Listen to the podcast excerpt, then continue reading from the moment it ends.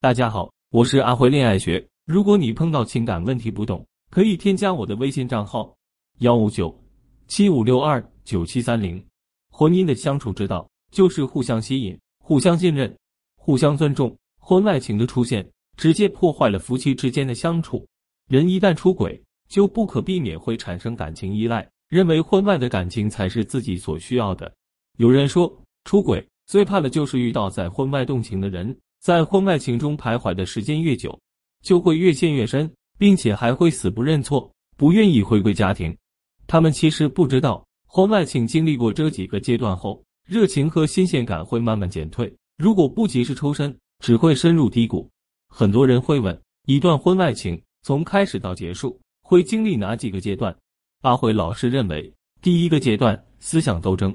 很多人在踏足婚外情之前，都会经历一番思想斗争。尤其是在面对妻子的时候，倍感焦虑和内疚。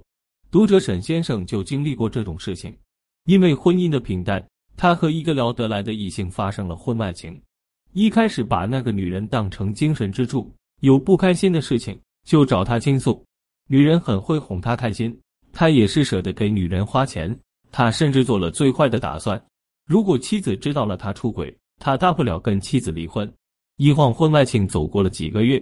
刚开始偷情的那份激情在逐渐消退，看着妻子忙忙碌碌的身影，他心里面会很内疚，不知道该如何面对妻子。第二个阶段，激情期，大多数人在经历过思想斗争后，会被婚外情的新鲜劲儿折服，紧接着就开始变得无法无天，没有道德底线，肆无忌惮的伤害伴侣，恨不得为了第三者抛弃所有。第三个阶段，平淡期，任何感情都逃不过时间的魔咒。包括新鲜刺激的婚外情，激情褪去后，伴随而来的是无尽的烦恼和麻烦。婚外之人没有了往日的新鲜感，是无法走得长远的。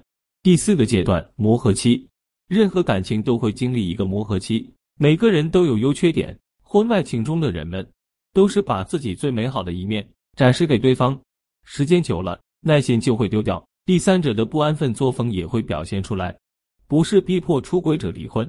就是索取更大的利益，所以无休止的争吵便会在两个人之间频繁出现。